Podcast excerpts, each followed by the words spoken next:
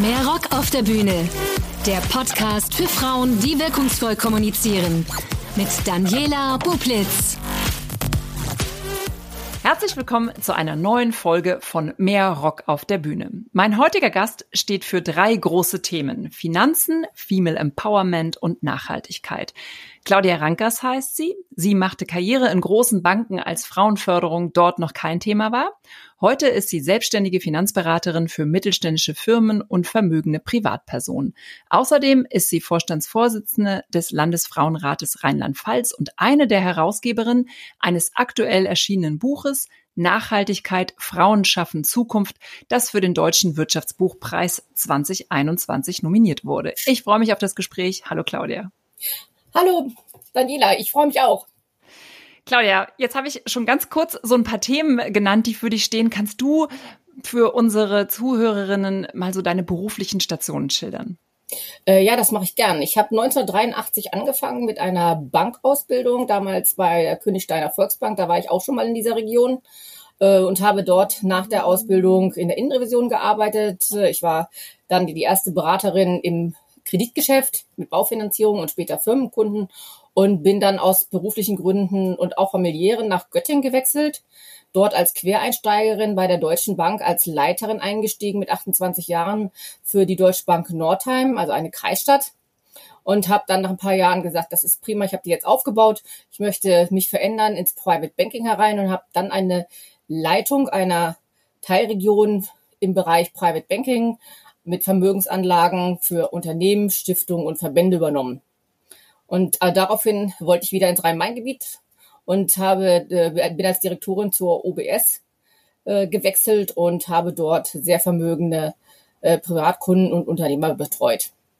Ich habe dann gesehen, da, da verändert sich vieles. Die Qualität ist nicht mehr da so unbedingt das Maß der Dinge. Oft ging es auch mehr um die Einnahmen zu optimieren und habe dann gesagt, das muss ich selbst besser machen und habe deswegen 2003 mein eigenes Unternehmer- und Family Office gegründet, das sich dann ganzheitlich um Finanzen auf der privaten und betrieblichen Seite kümmert.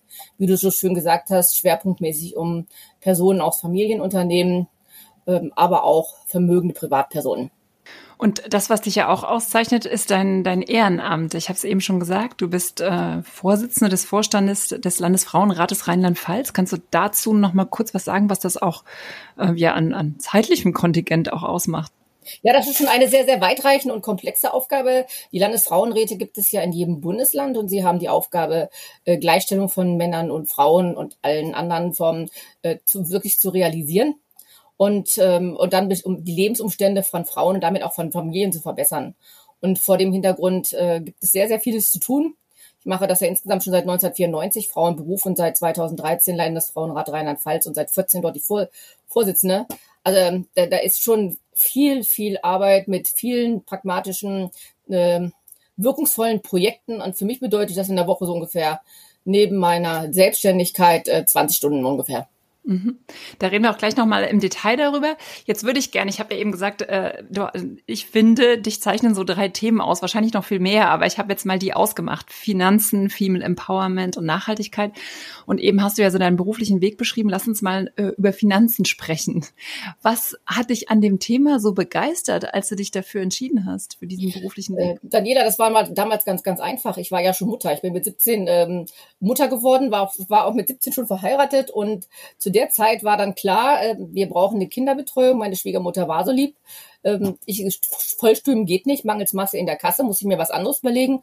Und äh, die Bankausbildung war damals noch in meiner Wahrnehmung die, die am breitesten aufgestellt war und die auch ermöglicht hat, dann innerhalb der Bank Karriere zu machen mit Zusatzqualifikation, allem, was es geht, so dass ich quasi dieses Vollstudium dann in anderer Weise dann kompensiert habe. Also Finanzen haben mich schon immer interessiert, Menschen haben mich schon immer interessiert oder Zahlen haben mich immer, immer interessiert, aber äh, ich habe genau in meinem Leben eine Bewerbung geschrieben und das war die bei der Volksbank und ähm, das ist es dann geworden. Es war einfach sehr, sehr pragmatischer Hintergrund. Aber wie bist du dann dort deinen Weg gegangen? Weil so wie ich jetzt Banken äh, von außen ja eher wahrnehme, hätte ich gedacht, das ist schon ein sehr männlich geprägtes Klima auch. Das, das, das ist definitiv sehr männlich geprägt und auch meiner ersten Bank war es so, dass die Frauen gerne am Schalter gesessen haben, so also im Service und solche Positionen wahrgenommen haben. Alle Führungspositionen waren komplett von Männern besetzt und jetzt kam ich auch mit einer anderen Lebenssituation und habe äh, schon gesagt, ich möchte dann schon Karriere machen und äh, habe das auch gleich mit dem Vorstandsvorsitzenden besprochen, denn bei vielen Führungskräften bin ich da nicht so auf viel Herzblut gestoßen, wenn sie auf einmal ihre Teams verändern und dann Frauen mit dabei haben. Wie, wie läuft das? Wie ist das handelbar? Also habe ich zum einen eins gemacht. Ähm, ich habe den Vorstandsvorsitzenden mit einbezogen. Ich wollte Verantwortung, ich wollte Gestaltungsspielräume. Und ich glaube, mir hat es auch geholfen, ähm, Eigenschaften zu haben wie einen hohen Qualitätsanspruch, Know-how. Also ich lebe wirklich lebenslanges Lernen, eine hohe Einsatzfreude und auch eine hohe Einsatzbereitschaft. Aber dann gleichzeitig kombiniert mit Kreativität und Lösungsorientierung. Sie haben alle ganz schnell zu schätzen gelernt, geht nicht, gibt es nicht, sondern wie machen wir es, dass es funktioniert für unsere Kunden? Wie machen wir es, dass es funktioniert für die Bank? Und wie gucken wir da über den Tellerrand hinaus? Und insofern haben mich da auch meine Kunden und Kundinnen motiviert, Kolleginnen äh, oder eher Kollegen, auch Beschäftigte später und Vorgesetzte, dass ich da ziel- und ergebnis- und lösungsorientiert da vorangeschritten bin. Mhm. Natürlich hatte ich auch Glück, äh, jeder, es gehört auch immer Glück dazu, zur richtigen Zeit die richtigen Menschen kennenzulernen, die einem dann auch Vertrauen schenken und sagen, die ist jetzt ganz anders, die ist eine Quereinsteigerin, eine Querdenkerin, aber was sie macht, hat Hand und Fuß. Und es hat immer so sechs Monate gedauert, bis aus diesem Vorschuss dann eine Bestätigung für die Leute kam, ja, die fragen wir jetzt, die beziehen wir bei allen Themen mit ein und wir, das machen wir. Und äh, da habe ich dann entsprechend viel, viel Förderung auch dank der guten Leistung auch erlebt. Aber würdest du dann sagen, dass dein, deine Art oder dein Charakterzug, dass du immer ge gesagt hast, äh, wir machen das so und, und vorgeprescht bist, äh, Stichwort Rock auf der Bühne, also dass du immer sofort äh, eine Vorstellung davon hattest, wie, wie ein Weg zu gehen ist und den, diesen Anspruch dann auch angemeldet hast? Also das war bestimmt hilfreich. Man muss natürlich gucken äh, in beide Richtungen. Also bei, den, bei meinen Mitarbeitern war ich immer ganz groß äh, dafür von Anfang an, die einzubinden, zu gucken, wo stehen die, wo wollen die hin, was läuft bei denen und die mitzunehmen. Da hat jeder ein anderes Talent. Da hilft es nichts vorzupreschen, sondern man muss das Team ja damit einbeziehen, dass man gemeinsam Erfolg hat. Also das war für mich ganz, ganz wichtig in, der, in, in, den, in den Führungsverantwortungen. Bei dem anderen war es ja auch eher auch, auch bei Vorgesetzten. Am Anfang war ich ja sozusagen Mitarbeiter in diesen Teams, war einzige Frau, aber eben auch Mitarbeiterin. Da musste ich ja erstmal die Vorgesetzten und auch den Vorstand Vorstand dafür gewinnen, dass das ein guter Weg sein könnte. Also mit viel Überzeugungsarbeit. Ähm, mhm. Dann auch zu sagen, dass wir das auch mal anders tun könnten, wo denn der Nutzen ist. Männer sind zahlenaffin, wenn man das in Euro ausrechnet, oder am Anfang waren es ja noch D-Mark, ähm, welche Vorteile das bringt, dann wurden die immer offener und haben gesagt, ja, so können wir auch mal denken, ja, so könnten wir es auch mal machen. Ich bin nicht nur auf äh, Gegenliebe gestoßen. Ich weiß noch bei einer Sitzung, da war ich noch nicht lange bei der Deutschen Bank. Ich ich bin jetzt 28 Jahre als Leiterin da eingestiegen, war ich bei einer Sitzung in Frankfurt mit 500 Führungskräften und dann wurde etwas vorgestellt, wo ich dann gedacht habe, das funktioniert aus den drei Gründen nicht und habe jeweils Fragen formuliert. Und äh, ja, ich, zwei Jahre später habe ich den Personalvorstand bei einer anderen Sitzung getroffen und hat gesagt, für Sie habe ich keine Zeit. Sie mhm. haben so unangenehm, unangenehme Fragen. Nein, für Sie habe ich keine Zeit. Wir können uns nicht unterhalten. Ich, ich wollte nur guten Tag sagen. Also das ist, ähm, der, da gehen Leute unterschiedlich mit um. Und wenn du nochmal so zurückschaust, was, was gab's für dich ähm, für Barrieren? Es klingt ja jetzt im in der Rückschau irgendwie, als hättest du das mit, mit viel Power immer ähm, durchgeboxt. Aber wenn, wenn du mal zurückschaust und ja auch an, an, an die jungen, jüngeren Frauen denkst, die jetzt vielleicht auch zuhören, ähm, was waren da in so einem, ja, damals noch großen Unternehmen so die Barrieren, die du, ja, die du bekämpfen musstest? Ja, das eine zum Beispiel, ähm, wenn du jetzt mit, mit 17 dann, dann Mutter wirst und bist dann schon mit, mit Kind äh, am, am Start, hast du ja schon mal die Hürde mit der Kinderbetreuung. Da kann ich heute äh, nach wie vor nur meinen Schwiegereltern extrem dankbar sein, äh, dass sie da eingesprungen sind. Sonst hätte das alles nicht, funktio äh, nicht, nicht funktioniert. Das ganz, ganz, äh, ganz sicher. Das andere ist natürlich auch eine Hürde, sobald du noch im gebärfähigen Zeitalter bist, äh, bekommst du viele Jobs nicht. Ich habe das von Anfang an zu meiner Sache gemacht und habe das kommuniziert, wie unsere Familienplanung aussieht dass die damit abgeschlossen wäre und dass ich gerne diese Verantwortung übernehmen möchte. Also ich habe das ganz offen proaktiv gemacht.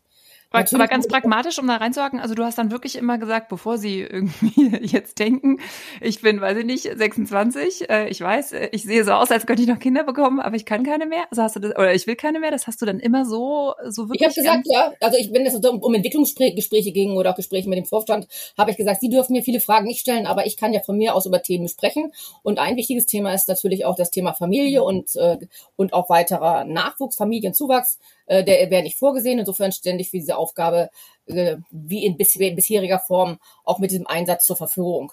Mhm. Und das haben, dann haben sie sich erstmal erstmal gewehrt, ja, sie dürfen ja wirklich nicht fragen und eigentlich wollten sie es ja auch gar nicht wissen.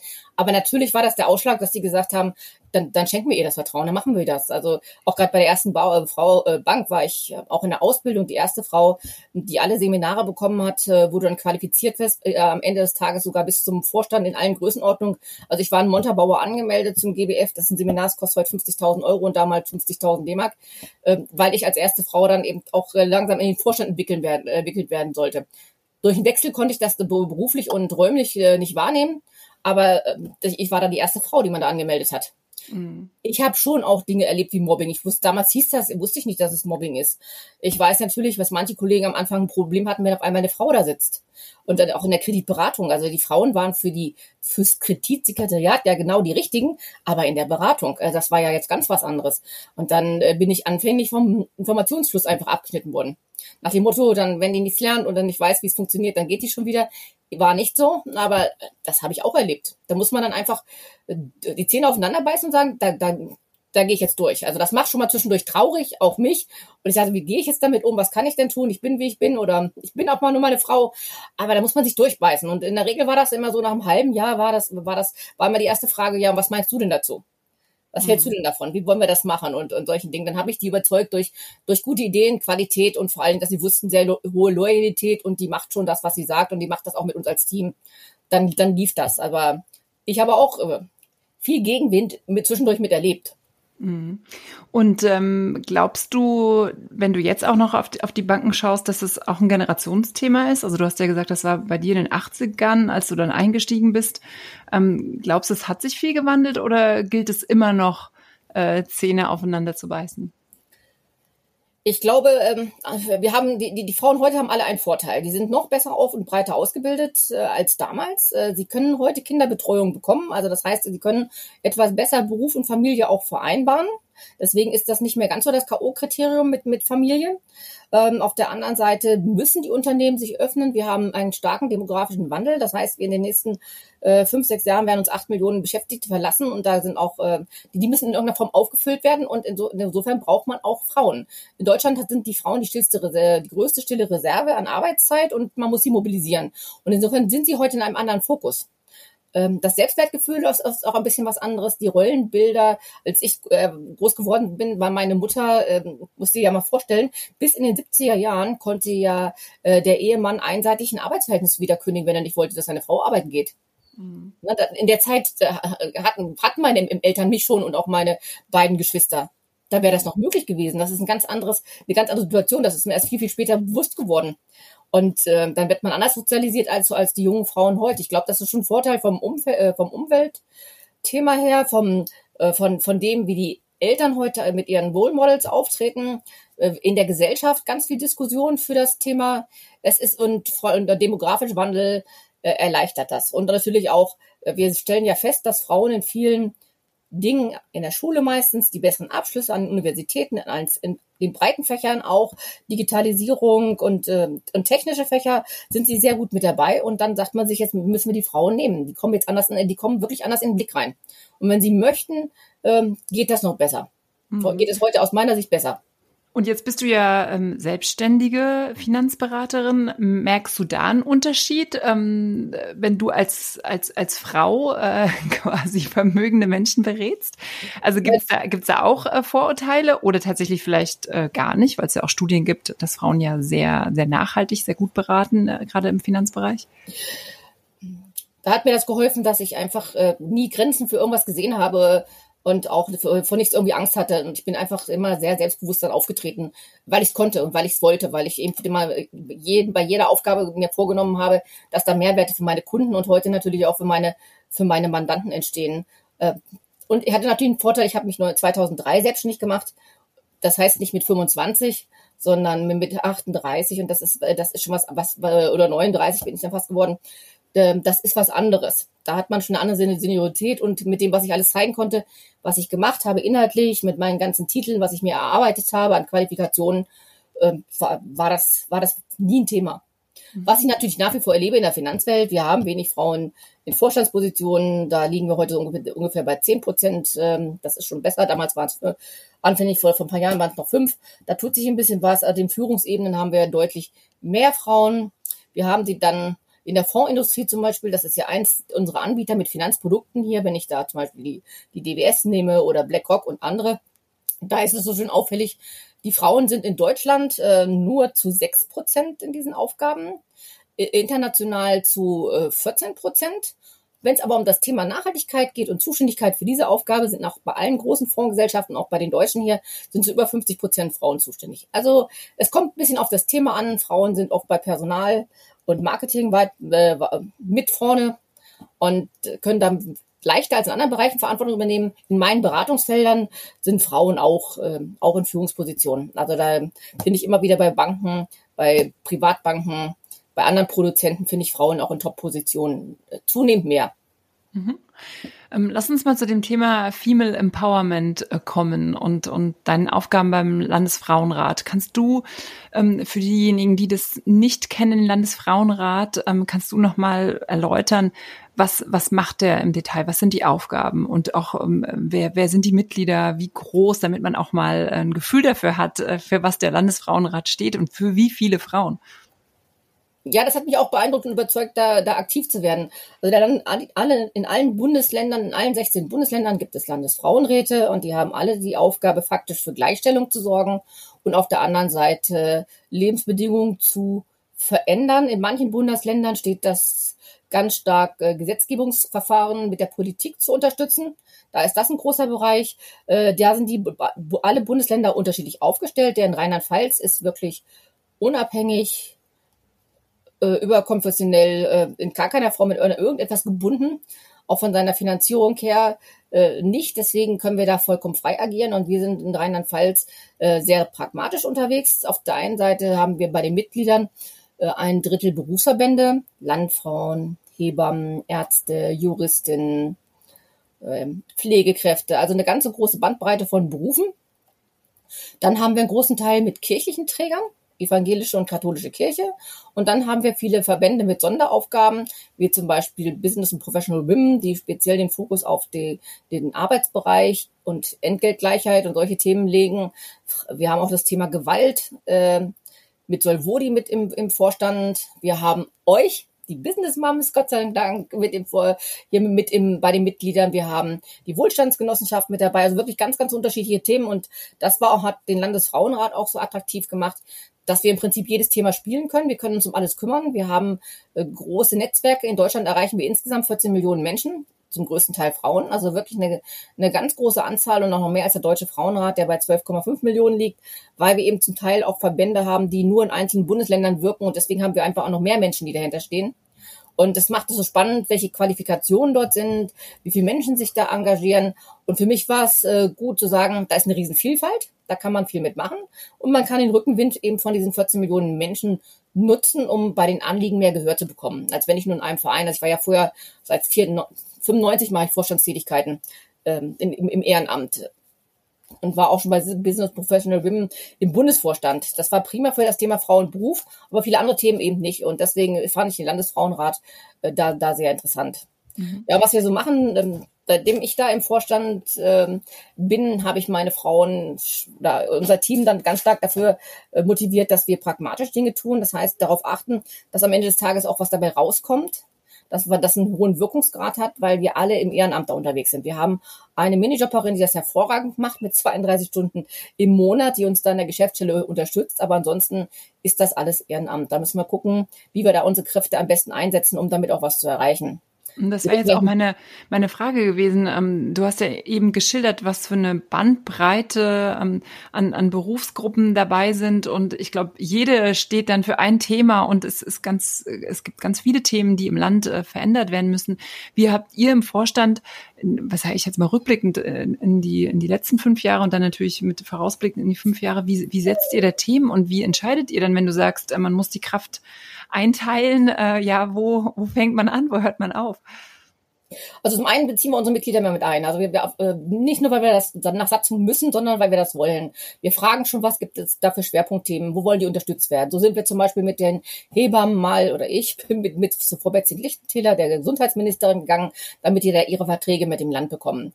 Äh, wir, wir sind dann bei Demonstrationen mit dabei gewesen, haben halt aufgerufen, dass andere mit, mit, mit dazukommen. Wir machen äh, sonst Projekte, die dann nach einem, einiger Zeit dann abgeschlossen sind, um uns dann allgemeiner Vorstandstätigkeit, äh, Mitgliederbetreuung, Mitgliedergewinnung, Unterstützung bei deren Projekten und sowas kümmern können. Also ich sage nur mal, wir haben äh, um das Thema Einkommen, Vermögen und Alterseinkommen bei Frauen zu adressieren und auch aufmerksam darauf zu machen, wie sie sich aufstellen im Job, auch mit ihrer Steuerklasse, haben wir dann 2016 Gespräche mit der Steuerberaterkammer geführt in Rheinland-Pfalz und haben da über zwei Stunden gebraucht, bis wir wirklich Gehör gefunden haben. Nach dem Motto, das Steuersystem kann alles. Jeder kann ja die Steuerklassen wählen, wie er will. Und das Finanzamt kriegt am Ende des Jahres immer genau das Gleiche. Ja, das ist so. Aber nach zwei Stunden haben die Damen erkannt, dass da in der Realität ganz, ganz viele auch sehr, sehr gut ausgebildete Frauen oft dann nach Familienzeiten, ob für Kinder oder Pflege, mit Minijobs gearbeitet haben dann wurde das Unterhaltsrecht 2008 ja sehr stark verschlechtert und sie haben einfach gesehen, dass die Scheidungen dann später kommen und bei vielen Frauen das dann zu Altersarmut geführt hat. Und da haben sie gesagt, ja stimmt, das System kann alles und die Frauen sind auch intelligent. Aber es passiert halt trotzdem. Wir müssen da, ich habe gesagt, als Landesfrauenrat können wir kein Steuersystem ändern. Falsche Anreize mit Teilzeit und solchen Dingen können wir alles nicht machen. Aber was wir machen können, wir können immer sensibilisieren, informieren und Mut machen. Und so war das unser erstes Mutmachprojekt, dass wir gesagt haben, wir erklären mal, wie das Steuersystem ist. Der Leitfaden heißt Steuern zahlen aber richtig, äh, nicht nur für Frauen, also auch für Männer. Wie ist das System? Welche, Steuerklassen kann man wählen? Was heißt denn das in Zahlen? Wer zahlt dann wie viel Steuer mehr unterjährig? Ja, und was ist es aber dann auch bei Lohnersatzleistung, weil die am Netto ausgerichtet werden? Was heißt das dann für die Frauen? Arbeitslosengeld und andere Dinge. Was, was kriegen sie dann dann wirklich? Das war erschreckend, was an Zahlen da zusammengekommen ist. Und ich habe dann auf jeden Fall auch noch die existenzgefährdenden Risiken reingenommen, um dafür zu sensibilisieren, die abzusichern. Und ähm, das Beste ist, wir machen ihn seit 2017 wird er jetzt veröffentlicht, anfänglich mit dem Familienministerium. Die haben mit dafür gewonnen von Rheinland-Pfalz. Jetzt macht seit zwei Jahren auch das Finanzministerium auch noch mit. Die sind auch dabei, dann für die Zahlen zur äh, Aktualität und diesen Teil mit beizutragen. Und wir, wir sehen einfach, der Steuerleitfaden kommt extrem gut an. Sogar WP-Gesellschaften, große Wirtschaftsprüfungsgesellschaften, die ja für Steuern äh, bekannt sind und für Steuerkenntnisse, finden die toll mit einzusetzen. Er wird in Unternehmen mit eingesetzt. Auf ganz, bei ganz vielen Steuerberatern ist er auf der Seite, weil er so schön pragmatisch ist. Mhm. Und ähm, er, wird, er wird zur Hand genommen und die, die auch die Frauen sehen, was macht denn das jetzt mit mir? Weil wenn ich weniger Netto habe, gibt es bei vielen Frauen auch weniger Mitbestimmung zu Hause. Mhm. Das macht ja was, wenn ich nur 300 Euro verdiene, statt vielleicht der, der 700, die da möglich wären, macht das was. Es macht auch was mit dem Alterseinkommen und mit, mit der Verteilung in den Familien, mit Vermögen. Das macht ganz, ganz viel. Und das wollten wir jetzt fangen, wollen wir damit anfangen, das aufzulösen. Mhm. Und das beste Abfallprodukt, ähm, da können wir in Rheinland-Pfalz wirklich sehr, sehr stolz sein. Das ist ein bundesweit, eine bundesweite Folge. Wir haben im Rahmen dieses Projektes festgestellt, dass die Person mit der schlechteren Steuerklasse, die die 5 hat, in der Trennungsphase bis dato nicht alleine den Anspruch hatte, die Steuerklasse in die 4 zu ändern. So wie das am Anfang einer Ehe normal, äh, so normal vom Steuersystem auch, auch so vorgesehen ist. Konnten die nicht. Und die konnten auch nicht alleine die Gutschriftskonto-Nummer äh, ändern. Weil in der 5, die Steuerklasse 5 wird immer überzahlt und diesen Betrag konnten die dann aber nicht auf ihr Konto zurückbekommen. Und durch unser Projekt, dann habe ich damals noch vor der Sommerpause, war auch Wahlen 2017, Frau Klöckner angerufen, wir müssen dringend was machen, der muss dringend im, durch den Bundestag, wir brauchen das, äh, da diesen, diesen Anspruch. Ähm, wir haben es geschafft, die haben es noch durchbekommen vor der Sommerpause, das heißt, das ganze Wahldebakel hat es nicht betroffen. Und wir haben den Anspruch ab 2018 für diese Person. Ich will dir erstmal einen Euro sagen, wenn ihr zum Beispiel die erste Person hat 36.000 Euro, die zweite 24.000, das waren zusammen damals so die Durchschnittswerte, die wir in Deutschland hatten, ähm, dann bedeutet das für die Person in der Steuerklasse 5 circa 3.000 Euro mehr Steuern. Das sind 250 Euro vom Monat, äh, im Monat. Und das ist wahnsinnig viel Geld, gerade dafür dann Alleinerziehende mit Kindern. Mhm. Das haben oder nicht haben. Also das war mit äh, der größte auch finanzielle Effekt, den wir mit dem Projekt mhm. mit erzielt haben. Um da mal ähm, äh, Verständnis, äh, für, fürs Verständnis nachzuhaken, man konnte die Steuerklasse nicht wechseln, ähm, bis der Mann zugestimmt hat oder genau. im, im Fall einer Trennung? Dahin, äh, gesetzlich war es so geregelt, dass den Antrag beide unterschreiben müssen. Und da er in der Regel sein Gutschriftskonto angegeben hatte, hatte er gar nicht so viel Lust in der Trennungsphase, das zu ändern, sondern war ja durchaus gewollt, erstmal das höhere Netto, was er jeden Monat auf dem Konto hatte, erstmal hinzunehmen. Mhm. Und tendenziell sind die Frauen stärker in der Steuerklasse 5, deswegen kann ich das so sagen, ja. Äh, aber der Besserverdiener hat einfach gesagt, warum soll ich das ändern? Warum mhm. soll ich dann jetzt äh, mehr Steuern zahlen? Und jetzt kann die Frau das aufgrund eures Einsatzes ähm, jetzt ändern. Kann, ja, genau. Jetzt kann jeder, der, der äh, in der Trennungsphase ist, sagen, allein zum Finanzamt äh, den Antrag stellen und kann sagen, ich möchte von der Steuerklasse 5 in die Steuerklasse 4 wechseln und mhm. hat dadurch automatisch mehr Netto. Ich würde gern, ähm, weil das so ein, in, in dem Podcast habe ich ja auch immer so das Motto Let's get loud. Also die Themen, die euch umtreiben, ähm, sprecht die laut an. Und das ist ja genau das, was du eben geschildert hast, so ein pragmatisches Beispiel, wie ihr im Landesfrauenrat äh, quasi Themen erkannt habt und dann umgesetzt habt. Kannst du noch mal ein bisschen, auch du hast ja vorher auch diesen diesen Steuerleitfaden beschrieben, ähm, beschrei erzählen, wie ihr wie ihr dann rein praktisch vorgeht? Wie viele Meetings sind das? Wie viel Arbeit? Äh, wie arbeitet ihr dann an solchen Dokumenten? Äh, wie erreicht ihr auch Termine dann, dass dass ihr vorsprechen könnt? Kannst du das noch mal ein bisschen schildern, bitte? Oder das sehr, für die Projekte ist es das eine, dass man sagen, mit, mit was können wir jetzt äh, dieses Jahr mit einem ganzen Projekt oder abgeschlossenen Projekt arbeiten? Was sind die wichtigen Themen? Und wir haben ganz früh gesagt, oder ich habe gesagt, ohne Moos nichts los. Das Wichtigste, was Menschen brauchen, ist Einkommen, ein selbstbestimmtes Leben, weil sie sonst auch anfällig für Gewalt werden für Ausnutzen, für keine gute Berufsentwicklung, kein Vermögen, kein Alterseinkommen. Also haben wir gesagt, wir fangen mit, mit, mit dem Bereich Finanzen an haben zuerst auch das Thema Gesundheitsberuf bearbeitet, um zu sagen, wir müssen mal sensibilisieren, in welchem Beruf wie viel verdient wird, wie wichtig die Berufe aber für die Gesellschaft sind und äh, das mit zu verändern. Insofern haben wir da die Hebammen ein ganzes Jahr intensiv begleitet. Ja, und dann ist es natürlich an mir auch zu sagen, ich mache jetzt einen Termin mit der, äh, mit der Ministerin. Und ich gehe mit den Hebammen mit und ich mache den, den, den fordernden Teil, den der unsympathisch ist zwischendurch mal, weil es dann definitiv um Euros geht und dass das bis irgendwann mal bis zum Jahresende auch geklärt sein muss. Äh, das ist dann, dann ist dann mein, ist dann mein Part gewesen. Sonst, wir legen mit dem Vorstand immer die Themen gemeinsam fest. Wir fragen auch unsere Mitglieder, auch bei dem Bistro, was wir jedes Jahr so als große Veranstaltung haben, welche Themen wollen wir machen. Ähm, sie folgen ja in unseren Vorschlägen, aber wir beziehen auch da unsere Mitglieder mit ein.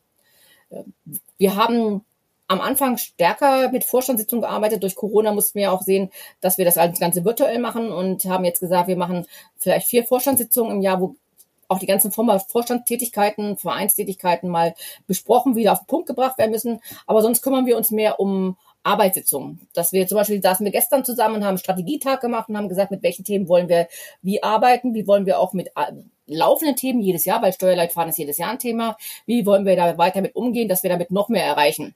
Und dann setzen wir uns zusammen und dann wird genau geguckt, wer macht was bis wann. Und äh, es ist meine Aufgabe, das zu, zu moderieren, zu leiten, zu steuern und auch äh, zu gucken, ob wir dann auch alles dann davon erledigt haben. Und es ist so, mir ist es ein wichtiges Anliegen. Die meisten Außentermine, die nehme ich dann wahr. Im ersten Jahr waren es über 80. Jetzt sage ich mal so um die 50. Und äh, die letzten waren ja Gott sei Dank virtuell. Das heißt, die, die Reisetätigkeit oder die Fahrtätigkeit kam da jetzt nicht mehr dazu. Und ansonsten suche ich mir dann für diese Themen, die wir haben, die Menschen, die es dafür braucht, um was zu ändern.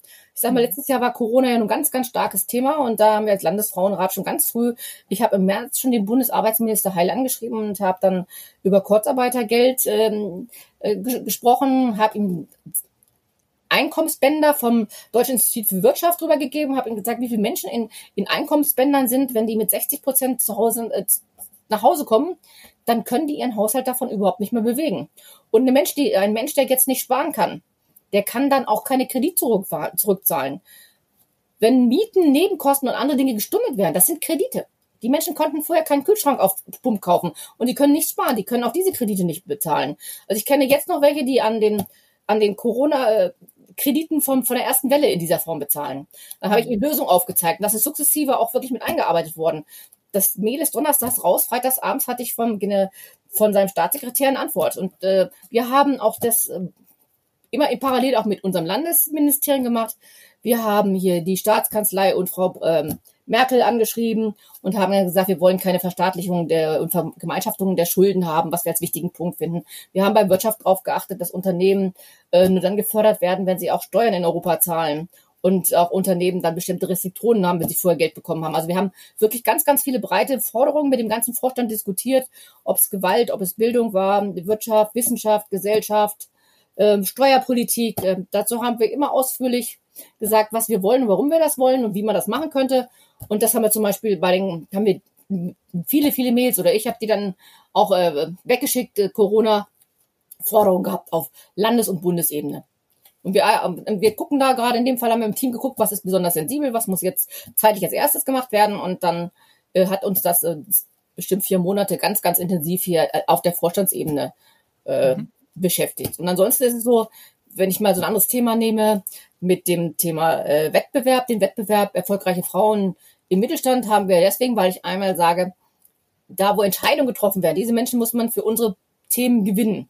Und das sind die Unternehmen. Und jetzt wollten wir nicht mit Unternehmen äh, generell arbeiten, sondern wir haben gesagt, wir machen einen Wettbewerb, wo eine Frau in der Führungsspitze des Unternehmens mit ist. Das heißt, er richtet sich deswegen an Frauen mit Beschäftigten zwischen, äh, zwischen 50 und 500 Beschäftigten und die mussten 2018 und 2020 beschreiben, was sie für einen nachhaltigen Erfolg des Unternehmens getan haben und tun und was sie für einen attraktiven Arbeitgeber auch mit einer guten Vereinbarkeit machen. Warum? Einmal wollten wir zeigen, dass Frauen genauso innovativ und erfolgreich sind und das sind ganz, ganz tolle Beispiele. Und zum anderen wollten wir, dass sie äh, attraktiv sind, auch äh, vom Aspekt Vereinbarkeit, weil wir einfach Frauen eine höhere Partizipation im Arbeitsleben ermöglichen wollten, auch Führungspositionen und Förderung, um auch langfristig Altersarmut zu reduzieren. Weil es gibt drei Treiber für, äh, für die Altersarmut. Die fängt an äh, bei der Entgeltlücke, die dann am falschen Beruf oder an der Berufswahl liegt, an Fehlzeiten durch Familienarbeit und andere Themen und natürlich an zu wenig Frauen in Führungspositionen. Und es kumuliert sich dann nachher zu einer schlechten Altersversorgung. Deswegen haben wir das, das Konstrukt mit dem Wettbewerb genommen, weil wir da eine Aufmerksamkeit, eine sehr hohe Aufmerksamkeit im Mittelstand haben ich habe hier einen Verteiler, da kann ich irgendwie 17 Millionen Menschen mit erreichen. Und das Schönste ist, dass sie alle über dieses Thema dahinter diskutiert haben, dass mich sogar Männer angeschrieben und angerufen haben. Der eine hat mit 20 Minuten am Telefon erzählt, was er auch alles im Unternehmen macht. Er hätte ja so viel mitmachen können. Ein anderer hat mir suffisant geschrieben, schade, er könnte sich nicht bewerben. Nein, das wäre unstrittig, könnte er nicht. Aber es wird ganz viel diskutiert. Also wir wollen, dass da nicht nur eine Sache passiert, wie jetzt hier die Auszeichnung. Jetzt äh, im August werden wir die Frauen von 2020 persönlich auszeichnen. Den mussten deswegen Corona verschieben.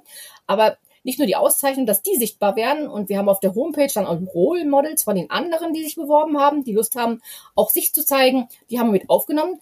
Die gucken heute noch nach. Was steht dann? Wer guckt sich das an? Ähm, diese Sichtbarkeit, die hilft enorm. Das ist das, was wir so quasi im Ehrenamt mit schaffen können. Ja, und dann suche ich mir die richtigen Leute für die Schirmfrauen. Da haben wir zwei Stück. Ich suche dann die richtigen Leute für die Jury und freue mich dann, dass der SWR und das ZDF mit dabei ist und äh, Frau Dr. Mull-Wolf von Emotion. Äh, dann haben wir natürlich auch immer die zwei Hauptsponsoren. Die ich suche alle Sponsoren und die Hauptsponsoren sind dann auch in der Jury. Und besonders habe ich mich gefreut, dass ich da Professor Kammerlander, die Leiterin oder Co-Leiterin vom Institut für Familienunternehmen und Mittelstand der WHU Otto Weisheim School of Management gewinnen konnte, da mitzumachen, weil wir dann auch so eine wissenschaftliche Perspektive bei dem Projekt mit dabei haben. Mhm. Das heißt, in der Umsetzung suche ich mir dann die Menschen, äh, die ich mit, hoffentlich mit, oder die ich mit begeistere, die ich mitnehme und die dann diese Projekte mit unterstützen und dadurch auch noch mehr Reichweite schaffen. Aufmerksamkeit und Reichweite. Ich würde gern äh, kurz äh, so also als äh, Zwischen äh, einhaken. Du hast eben ähm, diese Geschichte erzählt, dass dich dann Männer anschreiben, dass sie sich leider nicht bewerben konnten. Und nun ist ja der Landesfrauenrat äh, eine Initiative, die sich um, um Gleichstellung bemüht und äh, vor allen Dingen um Frauen. Wie gehst du ähm, mit solchen, ähm, mit solchen Themen um, dass dann gesagt wird, ja, äh, es müssten doch Frauen und Männer gleich gefördert werden. Warum bekommen denn Frauen immer eine extra äh, Förderung und, und brauchen die das überhaupt noch und wollen und, und oder, oder ganz oft hört man ja auch, ich würde ja Frauen unterstützen, aber die wollen ja gar nicht. Was sind da so deine äh, Antworten, deine Argumente? Kannst du uns da vielleicht auch ein bisschen unterstützen? Ja, sehr gerne, Daniela, aber äh, die ganzen Argumente höre ich auch. Also ich weiß auch, dass manche Frauen dann den nächsten Schritt in die Führungsverantwortung oder auch weitergehende Führungsverantwortung scheuen.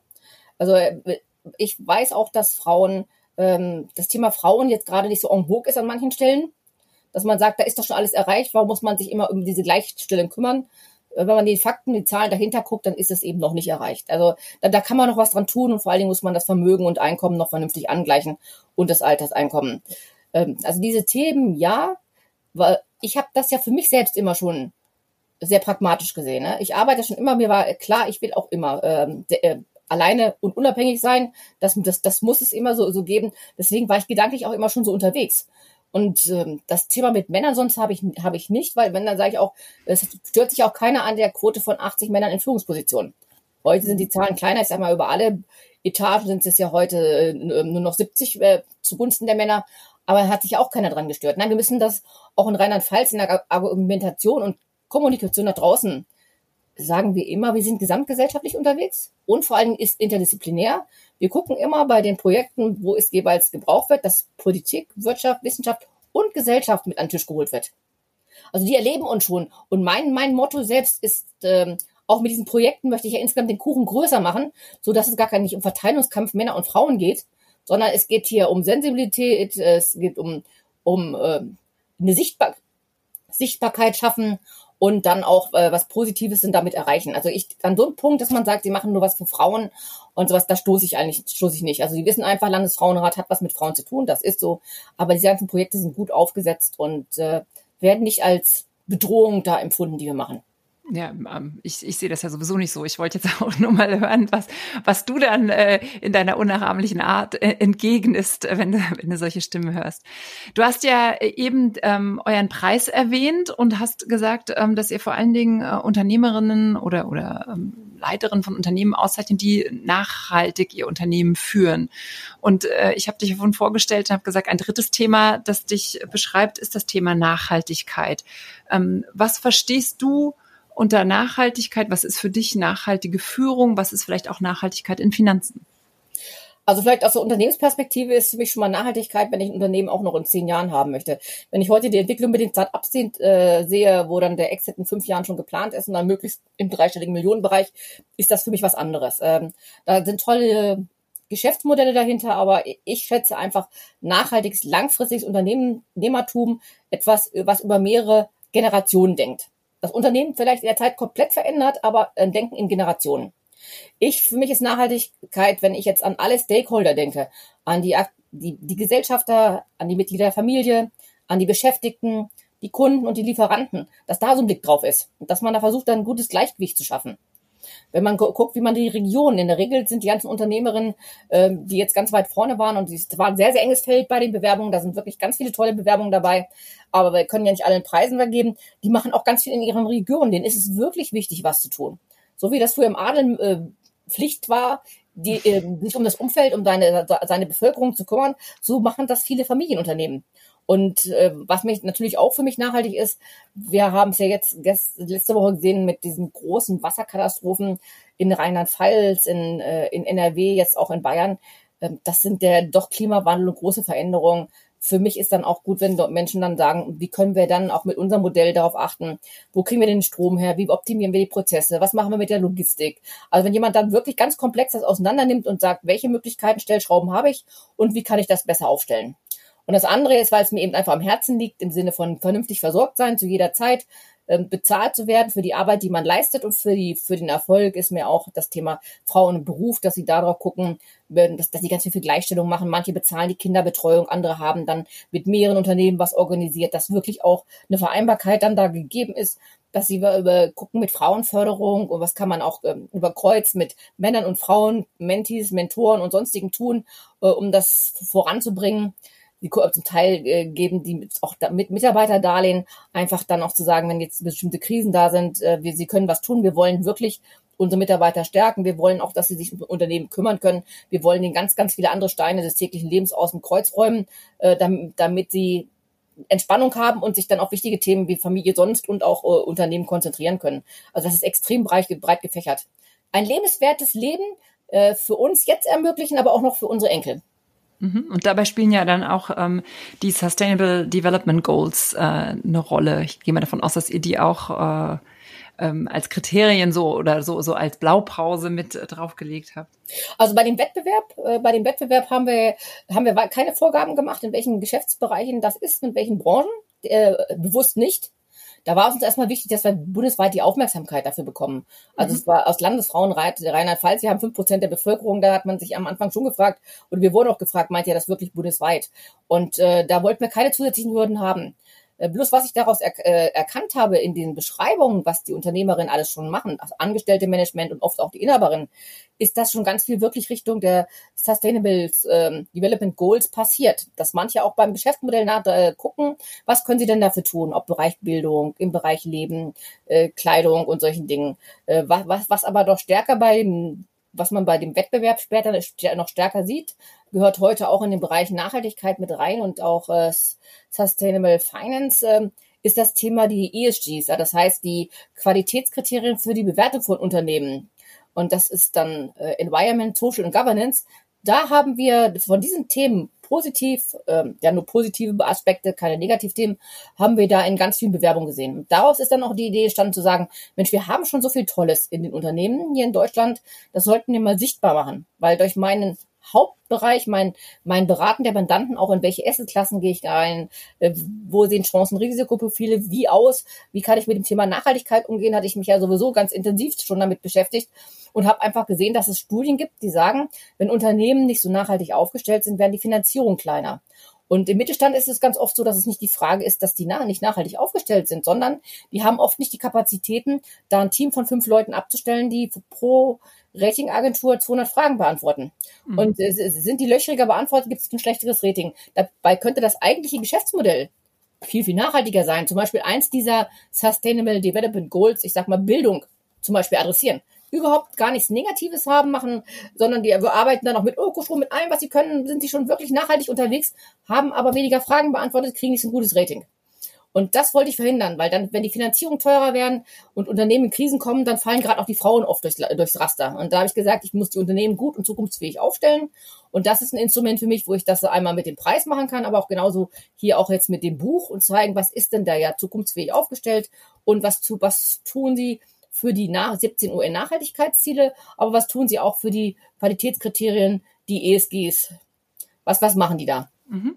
Damit schließt sich quasi auch, auch der Kreis. Ich habe ja vorhin, als ich dich vorgestellt habe, gesagt, dass du eine der Mitherausgeberinnen bist äh, des Buches Nachhaltigkeit, Frauen schaffen Zukunft, das jetzt auch noch für den Deutschen Wirtschaftsbuchpreis 2021 nominiert wurde. Kannst du ein bisschen was zu dem Buch sagen? Ähm, wer ist die Mitherausgeberin und ähm, was, was findet man darin? Was lernt man daraus?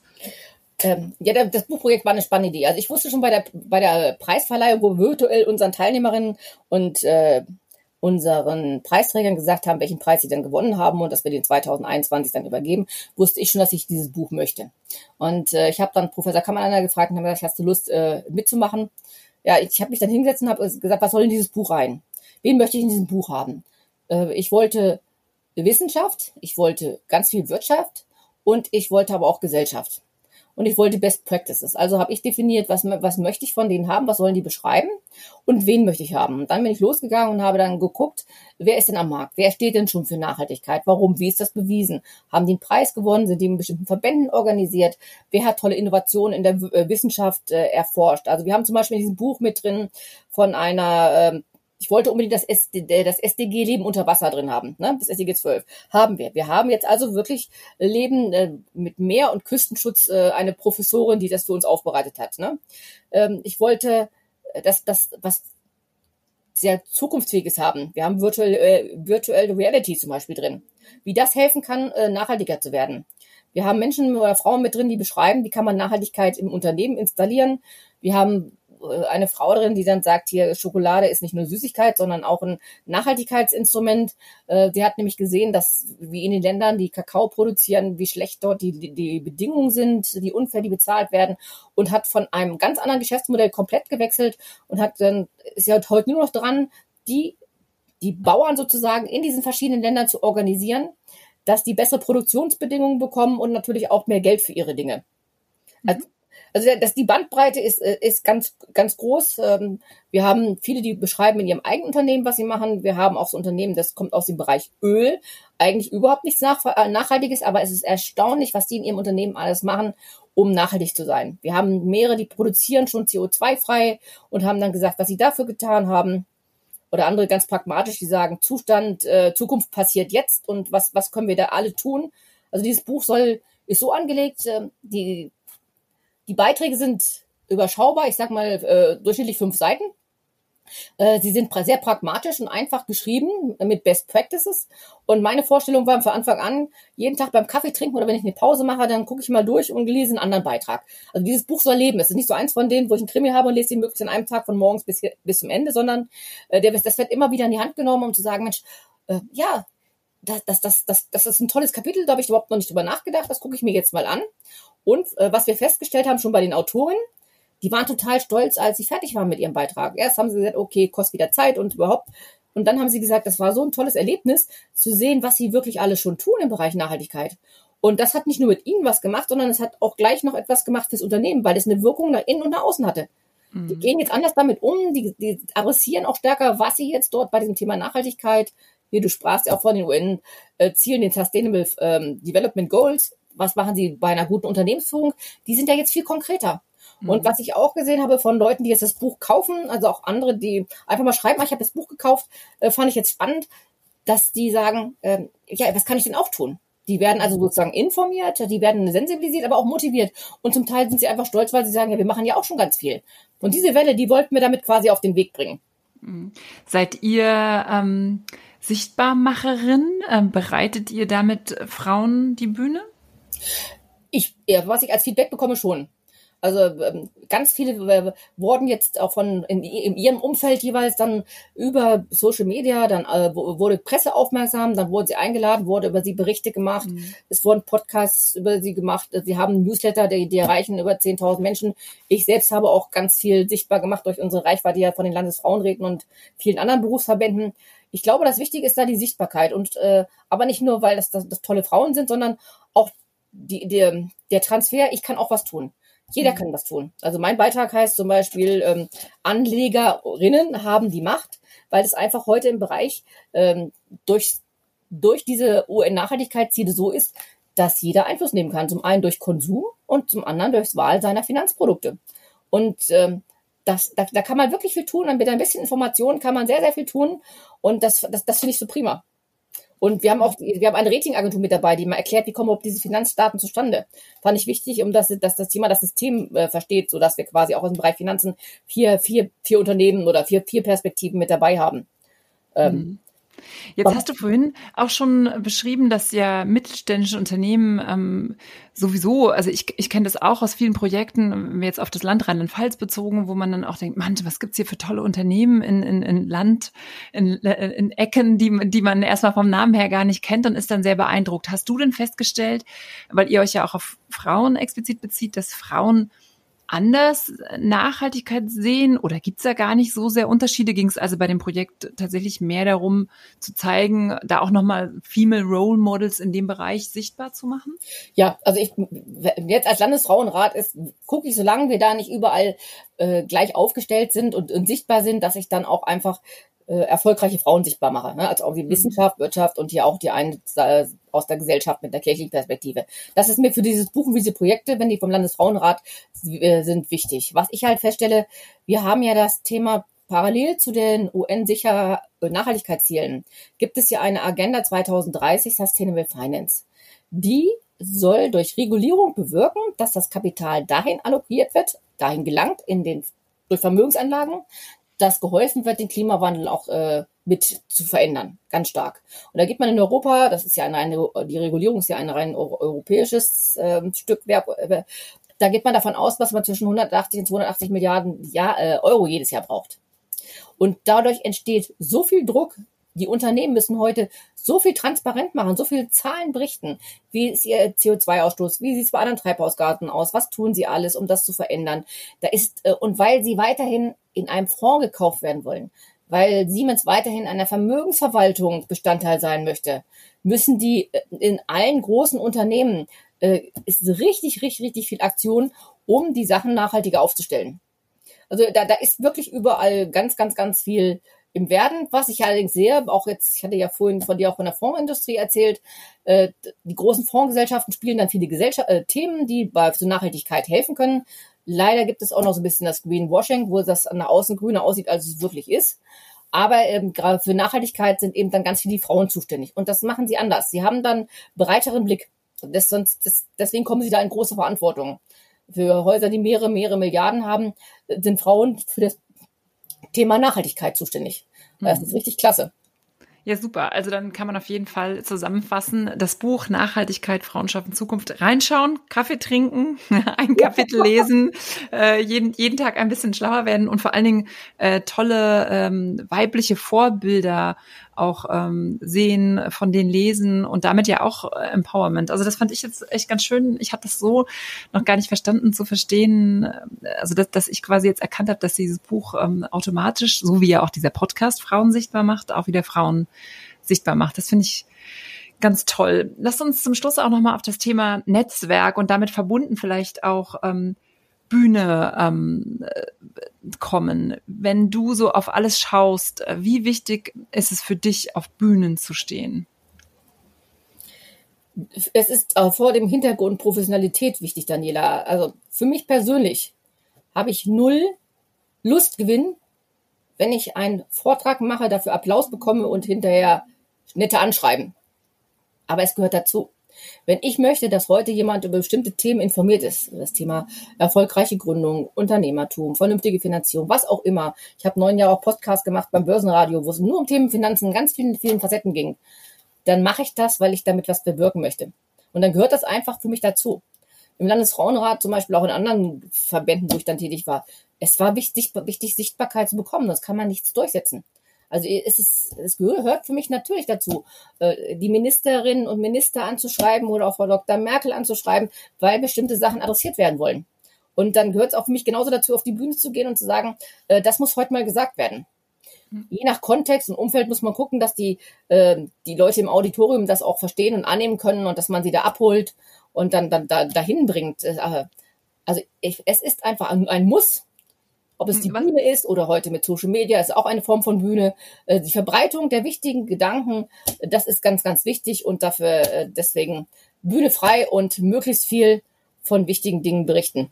Mm, und was ist deine Erfahrung? Jetzt, jetzt bist du ja von vielen Frauen umgeben ähm, in, in deinem Netzwerk. Ähm, wie, wie gut machen das Frauen schon oder gibt es was, wo du, wo du noch einen Rat mitgeben möchtest? Also äh, ich glaube, Frauen und Männer machen das gleich gut. Es ist immer eine Frage der Vorbereitung. Ich muss mich wirklich fragen, wer ist denn da im Auditorium? Was ist das Thema? Was ist für die ein Mehrwert? Was sollen die heute mitnehmen? Und das ist unterschiedlich gut strukturiert. Aber das ist bei Männern auch so. Ich habe fantastische Vorträge von Frauen gehört, auch genauso fantastische Vorträge von Männern. Ich habe aber auch Vorträge von Männern und Frauen gehört, wo es in jedem dritten Satz dreimal hieß, äh, äh, äh, wo ich dachte nach zehn Minuten, ich muss jetzt mal raus. Ne? Das waren jetzt schon 100 Stück in zehn Minuten, das ist schon ein bisschen viel. Ähm, das ist, da ist dann Sprache dann auch schon mal vielleicht ein bisschen lästig ich habe das von beiden gleichermaßen gehört. Also was Frauen mehr brauchen als Männer ist, dass man äh, ihnen Selbstbewusstsein vermittelt, das zu tun. Also das ist schon was anderes, wenn man da vor vielen Leuten steht oder jetzt auch noch eine andere Ausstrahlung hat durch verschiedene Medien. Ähm, dann, dann ist das schon etwas, wo ich dann auch schon mal zweimal vorher durchatmen muss, muss sagen, jetzt mache ich das wieder. Ähm, aber auch zu sagen, ja, ich mache das oder ich kann das. Warum, warum kann ich das? Also äh, man muss sich dann schon ein bisschen selbst Mut machen und auch Frauen brauchen das manchmal so, dass sie sich das trauen. Also was ich feststelle, Frauen trauen sich das etwas, etwas weniger als Männer. Die stehen nicht so gerne im Rampenlicht, ähm, wollen da nicht unbedingt einen großen Platz einnehmen, das, da, da, das sehe ich bei Männern noch stärker. Die sagen, wenn ich eine bestimmte Position will, muss ich das tun. Wenn ich bestimmte Aufgaben da mich bewerben will, auch für wichtige Ämter oder auch für einen Beirat, der gut bezahlt ist, einen Aufsichtsrat, der gut bezahlt ist, dann muss ich das tun. Und da würde ich mir äh, noch mehr wünschen, dass Frauen gezielt die Bühne suchen, weil sie ein wichtiges Thema haben oder weil sie sagen, damit kann ich die, die Dinge auch für mich beruflich erreichen. Da würde ich mir wünschen, dass Frauen da noch stärker, noch stärker darüber nachdenken und sich dann die Bühnen dafür suchen. Mhm. Und ähm, genauso wichtig ist es ja auch, ähm, Kontakt zu haben zu politisch einflussreichen Menschen. Was ist da jetzt? Jetzt ist das ja dein dein, dein Tagesbusiness ähm, und hast ja auch jetzt eben ganz viel erwähnt.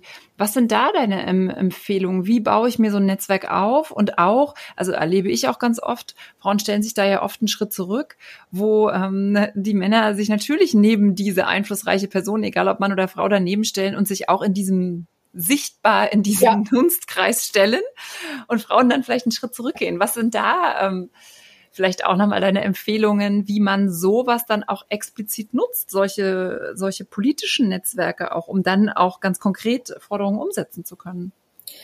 Also ich, ich denke, man muss sich angucken, welche Netzwerke sind das, äh, wie, wie politisch sind die, äh, mit welchem Netzwerk kann ich was erreichen. Zum Beispiel vieler Frauen in die Aufsichtsräte, da bin ich jetzt nur, mit, nur Mitglied und die sind bei uns Mitglied. Äh, da geht es dann darum, Frauen anfänglich jetzt in die Aufsichtsräte zu bekommen, die Quote über 30 Prozent zu realisieren, die nächste ist 40. Und auf der anderen Seite ist jetzt auch das Thema für die Frauen in Führungspositionen ganz stark in den Vereinungszweck eingeflossen da weiß ich, wofür der Verein steht und ich weiß, mit wem er arbeitet. Die, die Monika Schulz-Stredo, die Präsidentin, ist dann auch ganz stark mit der Politik vernetzt und guckt sich, wen braucht sie denn da, hat äh, viele Verbände zusammengeschlossen zu einer Berliner Erklärung und ist dann ganz stark an diesem Thema dran. Das heißt, wenn ich da mit dem Thema Frauen in Führungspositionen weiter will und will da gut vernetzt sein, dann bin ich da gut aufgehoben. Also gucke ich mir an, wer hat welche Kontakte äh, mit welchen Themen und wer, wer ist da wie aufgestellt. Das ist das eine. Und das andere ist natürlich, wenn ich zu einer Veranstaltung gehe, dann muss ich mir doch mal sagen, wer ist denn jetzt da? Wen will ich denn begrüßen? Wer soll mich denn heute kennenlernen? Was ist eine Hauptbotschaft? Wenn ich die Chance dazu habe, ja. Aber ich muss es wenigstens machen. Also ich habe, das habe ich auch durchs Berufsleben gelernt, weil ich ja sehr früh diese Führungsverantwortung damit 28 hatte. Ich war natürlich die einzige Frau in dem Marktgebiet. Ich war die Bank, die als letztes an den Platz gekommen ist. Ich musste alles anders machen, damit wir da sichtbar sind, einen guten Erfolg haben und prima aufstellen. Also habe ich andere Sachen gemacht, habe ich geguckt, äh, äh, wo gibt es Aufgaben, die ich dann stärker machen kann als Frau. Damals waren es die Unternehmerfrauen im Handwerk. Wofür sind die stark? Welche Kontakte haben sie? Was kann ich für die äh, erreichen im wirtschaftlichen Bereich? Und auch bei, bei beim Landesfrauenrat ist es so, was ist das Thema? Wo muss ich unbedingt hin? Wen brauche ich da von der Politik? Wo kann ich den treffen? Oder wer ist sonst Zielgruppenbesitzer für dieses Thema? Und dann versuche ich diese Menschen zu vernetzen, um dann zu sagen, gemeinsam kommt man so zum Ergebnis. Mhm wenn man jetzt dich so reden hört, und wir sind schon fast am Ende des Podcasts, dann strahlst du immer ein, eine unfassbare Power aus. Und äh, auch das, was, ne, du, du bist selbstständig und hast dann noch dieses Ehrenamt. Und auch da hat man ja gemerkt, also am liebsten, glaube ich, würdest du, dass der Tag mehr als 24 Stunden hat und alle deine Themen äh, durchsetzen. Ja. Und jetzt kannst du ja aber auch schon so ein bisschen, also würde ich mal sagen, hast du ja auch Lebenserfahrung. Ähm, was, was würdest du immer noch äh, wieder so machen? Aber wo sagst du vielleicht auch rückblickend, ah, wenn ich jetzt noch mal jünger wäre, dann würde ich das alles anders machen oder was sind da vielleicht auch schon deine mütterlichen Ratschläge für Ja, ich, meine, ich hatte mir ja schnell Fakten geschaffen mit meiner Familie mit 17. Ne? Mhm. Also ähm, das, das ist einfach ein Fakt und der ist auch für mich äh, ganz prima und in Ordnung so. Deswegen an so einem Fakt will ich nicht nachdenken. Ja, aber alles andere. Ich hätte dann äh, doch mehr noch mehr Karriereberatung äh, geholt. Zum Beispiel. Ich finde so ganz tolle spannende Aufgaben im M&A-Bereich. Ähm, in der Genossenschaftsbank ist das jetzt definitiv am Anfang kein Thema gewesen. Und auch in der Deutschen Bank sagten dir noch vielleicht, wenn du da rein willst, bist du schon viel zu alt und hast, hast kein Vollstudium. Also äh, ich denke, da hätte ich mir noch, noch mal, ähm, ich hätte ein paar spannende Aufgaben hätte ich gerne auch noch gemacht. Und dafür wäre es gut gewesen, auch nochmal anders in den Bereich ähm, Beruf, Karriere, Planung und Entwicklung äh, mit, mit umzugehen. Also mhm. zielgerichtet da noch. Ich, habe eine gute Karriere gemacht und alles ganz prima, auch schöne Bereiche, aber inhaltlich hätte ich mir dann noch andere Aufgaben wählen können. Das hätte ich, das hätte ich vielleicht noch ganz gern gemacht. Also Familie, ich hätte auch nichts gegen eine größere Familie, aber alles andere geht, es geht nicht alles zur gleichen Zeit und insofern freue ich mich da über meine Tochter, die jetzt äh, nächsten, Mon nächsten Monat ja 40 wird und meine Enkeltochter, die 15 ist und auch bei mir wohnt. Also äh, da freue ich mich über Familie, habe da viel Freude und ähm, da würde ich, würde ich auch äh, nichts ändern wollen. Im Ehrenamt würde ich vielleicht, ähm, hätte ich am Anfang äh, in den Berufsverbänden klare Positionen übernommen, habe ich auch mehrere Vorstandsaufgaben gehabt, aber geguckt, welcher ist da am interessantesten. Also noch stärker die Auswahl zu treffen, weil mir geht's ja immer um Wirkungsgrad. Es geht nicht um Ranker, sondern um Wirkungsgrad. Und dann noch stärker zu selektieren, mit welchem Verband kann ich was am stärksten erreichen. Weil ich habe immer nur 24 Stunden.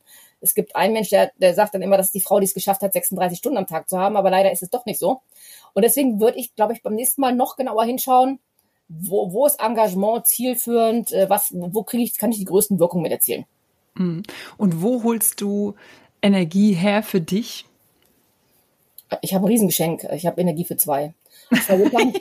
ja, ich habe ich es geschenkt bekommen. Ich war jeden Tag äh, mit, mit Fahrrad. Ich habe früher 38 Stunden in der Schule gehabt. Ich wollte nichts abwählen in der Sekundarstufe 2. Ich habe jeden Tag Turniersport gemacht und ähm, ja, ich bin so jemand, äh, den, den bestrafst du mit Wellness ich sage dann lieber, gib mir eine schöne Finanzierung, großkomplex, lass mich eine Wachstumsstrategie für ein Unternehmen erarbeiten.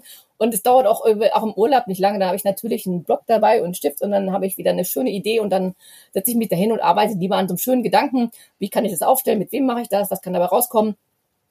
Also für mich ist äh, Input schon eine Menge Nahrung im Sinne von Motivation. Ich, okay. ich suche mir immer Input und ich suche mir dann, dann, dann, dann, gucken wir jetzt noch, wenn du so viel Power hast, äh, dann nach vorne. Was sind deine, deine Ziele, sowohl persönlich als aber auch äh, vielleicht mit, mit deinem Ehrenamt? Äh, was, was sind Themen, wo du sagst, das will ich alles noch erreichen mit all der Power, die ich habe? Also in meinem Wirkungskreis möchte ich noch viele, viele Mandanten erfolgreich äh, bei Unternehmenswachstum, Vorbereitung auf den Verkauf und auf eine gute Nachfolge ganz viel unterstützen und das Ganze optimiert mit der Ebene auf der privaten und betrieblichen Seite, so dass ich am Ende sagen kann, äh, dank meiner Zusammenarbeit oder meiner Beratung haben die ein ganz viel besseres Nachsteuervermögen mit dem Risiko, was sie haben wollen. Das macht mir richtig Spaß und ich kann dir sagen, ähm, ich habe zwei äh, groß gemacht in acht Jahren, die dann auch über 100 äh, Millionen verkauft worden sind das ist herrlich, wenn die nach einer Stiftung brauchen, weil sonst eine Vermögensnachfolge zu teuer wird. Das heißt, ich komme am Ende immer wieder mit meinem Ehrenamt und kann dann über eine gute Arbeit im Job dafür sorgen, dass diese Menschen später eine Stiftung brauchen, ähm, damit das steuerlich überhaupt funktioniert mit der Vermögensnachfolge, die ja durch Unfall und äh, Krankheit eintreten kann, äh, damit sie die brauchen und mit einer Stiftung in Deutschland muss dann auch gemeinnützig sein, sonst funktioniert das Modell nicht. Und damit habe ich automatisch eine Abgabenordnung ganz tolle Zwecke, die diese Stiftung haben müssen, wo ich wieder für die Gesellschaft was tue. Also auf der betrieblichen Seite möchte ich noch ganz viele groß und stark machen. Und äh, im, im Ehrenamt, ja, mir ist schon noch wichtig, dass wir die Altersarmut reduzieren, dass wir da noch, das werden wir auch 2022 noch stärker machen, dass wir da äh, etwas zu tun, mehr Bewusstsein schaffen, äh, Bewusstsein für Berufswahl, also wirklich Bewusstsein, das, das können wir im Ehrenamt leisten und dass wir noch gucken, dass wir eine andere Einkommens- und Vermögensverteilung hinbekommen. Weil ich sage, in der Gesellschaft brauchen wir ein ganz engmaschiges Netz, damit äh, der nächste schwarze Schwan, sowas wie Corona und auch Finanzkrise, überhaupt noch äh, bearbeitet und verkraftet werden kann. Und wir sehen ja jetzt seit letzter Woche auch, dass diese Wasserkatastrophen äh, das Netz ganz löchrig machen, auch irgendwann auf Finanzierung schwer werden und dass wir aber an diesem Thema langfristig arbeiten müssen. Ähm, da möchte ich wirklich, dass wir da noch eine, eine faire, breite Verteilung hinbekommen, Bildung und Vermögen, Einkommen noch weiter aufstellen. Mhm. Und warum braucht es auch für diese Ziele, die du eben genannt hast, mehr Frauen auf Bühnen, mehr Frauen, die sichtbar sind? Weil sie einfach darüber reden. Ne? Also diese Sichtbarkeit dann jeder, so wie du das jetzt schaffst, auch mit deinen Dingen. Ne? Die Sichtbarkeit ist wichtig, damit so ein Thema nicht wieder versandet. Guck doch mal dieses Thema Hashtag MeToo. Das war, äh, das war eine Riesenwelle, ganz, ganz viel auf einmal. Jetzt, jetzt ist da fast gar nicht, ist ganz, ganz wenig. Und es, es ist einfach wichtig, viele Sachen immer wieder zu adressieren. Wenn ich Frauen im MINT berufen möchte, 14 Prozent ist wirklich wenig und die 14 Prozent gründen dann auch. Äh, das ist irgendwie gleich verteilt, aber das ist einfach zu wenig. Wir brauchen diese Talente. Wir brauchen Frauen in diesen Berufen viel stärker, damit wir in Deutschland und im Wettbewerb mit anderen äh, Nationen und anderen Unternehmen weltweit einfach weiter unser Bruttoinlandsprodukt schaffen und es auch steigern. Wir müssen es steigern, sonst können wir unsere Renten in ein paar Jahren nicht mehr bezahlen aufgrund dem Verhältnis von Leistern und Leistungsempfängern. Also all solche Themen versuche ich zu adressieren, um da am Ende an diesem Gesamtnetz äh, durchwirken im operativen Bereich, in meinem Family- und Unternehmeroffice, aber auch durch Ehrenamt, um dieses Netz äh, engmaschiger zu machen und tragfähig. Und jetzt darfst du zum Schluss noch ein bisschen was von deiner Power abgeben, wenn ich sage, let's get loud, ladies. Was ist für dich ähm, oder, oder wie kannst du unsere Zuhörerin motivieren, dass sie, egal wie viel, was sie für ein Power-Level haben, äh, ihre Kraft auch einsetzen und laut werden und ihre Themen adressieren? Wie kannst du die motivieren? Ich kann nur für Erfahrung brechen, das ist ein gutes Gefühl. Also beim ersten Mal tut es weh, das ist das meiste, tut ja beim ersten Mal weh und beim ersten Mal ist es schwer. Aber wenn man das gemacht hat, man ist stolz, man hat sich überwunden, man hat wieder etwas dazugelernt, man kann andere Menschen begeistern und mitnehmen, das ist fantastisch. Man findet Gehör. Äh, andere arbeiten mit an so einer Idee, andere unterstützen das. Und heute durch Social Media kann das eine riesen Bandbreite sofort bekommen. Das ist doch klasse. Wir haben heute so, so tolle Möglichkeiten. Nur zu. Ich muss wissen, was ich möchte, muss wissen, mit wem ich das möchte und dann kann ich doch schon loslegen heute. Das ist herrlich. Eine gute Zeit, das ist die beste Zeit, was, was zu erreichen. Super. Und das ist auch äh, die beste Motivation für unsere Zuhörerinnen. Vielen, vielen Dank, Claudia, für deine, für deine ganze Arbeit, die du leistest, ähm, sowohl äh, dann, dann in, in deinem beruflichen Umfeld als natürlich in deinem ehrenamtlichen äh, Umfeld. Äh, vielen, vielen Dank für die Arbeit, die du für die Frauen leistest und danke, dass du Gast an meinem Podcast warst. Sehr, sehr gerne, Daniela. Und jetzt hoffe ich natürlich, euch, liebe Zuhörerinnen, hat es auch gefallen und ihr seid inspiriert und habt jetzt Lust, auch direkt ein Projekt umzusetzen, wenn ihr genauso begeistert wart, wie ich es bin. Und wenn ihr der Meinung seid, der Podcast, den müssen noch ganz viel mehr Frauen hören, dann empfehlt diese Folge euren Freunden weiter, empfiehlt die Folge auf euren Social Media Kanälen. Und wenn ihr der Meinung seid, wir brauchen mehr Rock auf der Bühne und das muss eine große Bewegung werden, da, bei der sich dann Frauen auch gegenseitig unterstützen, dann abonniert den Podcast, gebt der Episode heute fünf Sterne und schreibt mir gerne auch eure Kommentare entweder auf Insta oder auf LinkedIn. Und wenn ihr noch ein tolles Female Role Model kennt, dann her mit den Namen. Wir wollen von ihr lernen. Ladies, let's get loud. Tschüss und goodbye. Mehr Rock auf der Bühne wurde euch präsentiert von Robert Spaceship, dem Podcast-Netzwerk. Wollt ihr Werbung schalten oder Sponsor werden? Einen eigenen Podcast produzieren? Das Team von Robert Spaceship unterstützt euch gern. Alle Infos und noch mehr tolle Podcasts findet ihr auf www.robertspaceship.com.